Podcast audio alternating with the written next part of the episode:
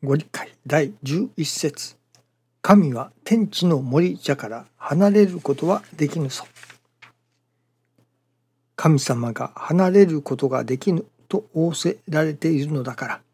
人間氏子がこの神様を話すことはできぬと分かり悟らせていただくところから初めて愛をかけようの世界が開かれ神様と氏子かっこ私どもの喜び合いの生活ができるようになる。見教えはすべてその手立てである。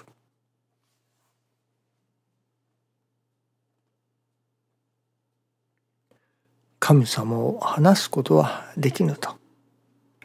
神様は離れないとおっしゃっておられるのですね。神様は離れることはないと。いわば神様がつきっきりで教えてくださる。語りかけてくださる。ということにもなりますね。その神様がつきっきりで語りかけてくださる。それを私どもがやはり聞く耳を持たなければならない。そしてその聞く稽古をしなければならない。ということにもなりましょうかね。信心の稽古の一つ。それは神様の声なき声を聞く稽古とも言えるかもしれませんね。神様が語りかけておられる。教えてくださる。その神様のお心を聞かせていただく。ということでもありましょうね。時には大恩情をもってと。また時にはささやくようにとか負い目の中であったりまたはご記念中のご心願であったりご神事であったりまあいろいろな形で神様が語りかけてくださる教えてくださる。それを私どもがうかつに聞き漏らしている聞き逃しているということがあるのではないでしょうかね。その神様の声があればそれはそれでわかるのですけれども声のない声というのがありますね。成り行きの中に教えてくださる。それをあこれは神様のお知らせだ神様の声なき声だとまあ悟っていくというのか感じ取っていく。一つのフィーリングとも言えるのかもしれませんね。センスとも言えるのかもしれません。そういうものをやはり稽古がいるということでしょうね。稽古なしにはやはり神様の声なき声を聞くことはできないと思いますね。師匠のもとで新人の稽古をさせていただいていると成り行きの中にあこれは神様が何かおっしゃっておられるなあこれは神様のお知らせだな神様のお心の表れだなというものをだんだん感じさせていただくことができるようになると思いますね。今朝もそういうことがありました。実は私はそのトイレですね。トイレに行ってトイレットペーパーがありますね。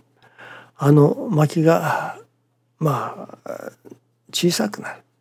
完全になくなってから新しいのを補充するというのではなく薪が少なくなると。まあ今度トイレ行った時に紙がなくなった。トイレの最中になくなったというのは困りますからね。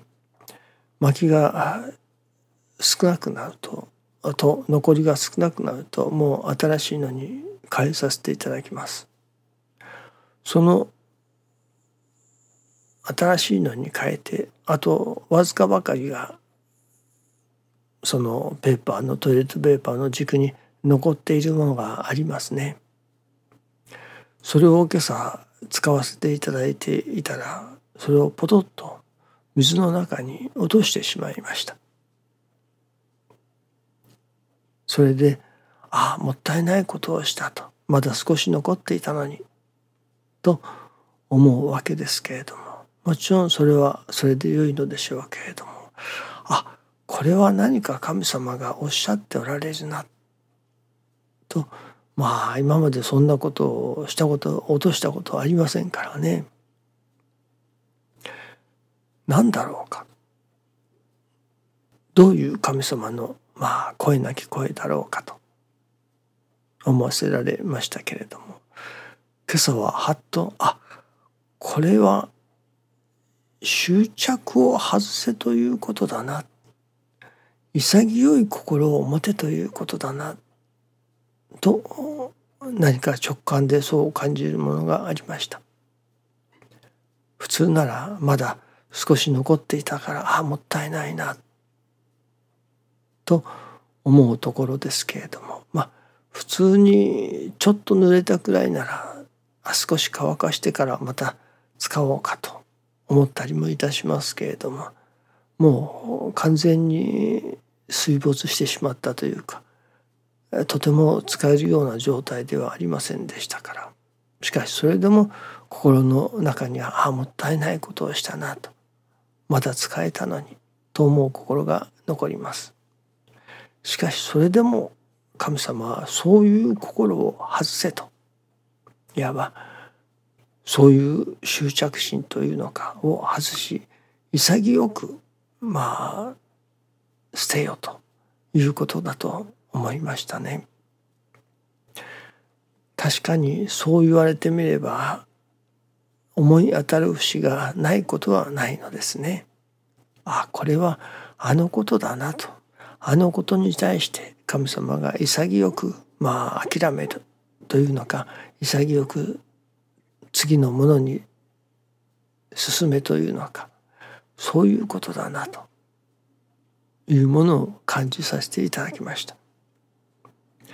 神様がそういうふうにしていろいろな成り行きの中で出来事の中で私どものこういう心でいけというものを教えてくださる。今日の場合には執着を捨てろと潔く執着を捨てよというようなものを教えてくださったように思いますね。神様の声なき声を成り行きの中に聞いていく聞き逃すことなく聞いていくまあ何も感じなければあしまったもったいないことをしたで終わるのでしょうけれどもそれを神様の声なき声といただいていくそういう稽古がいつのではないでしょうかね。どうぞよろしくお願いいたします。ありがとうございます。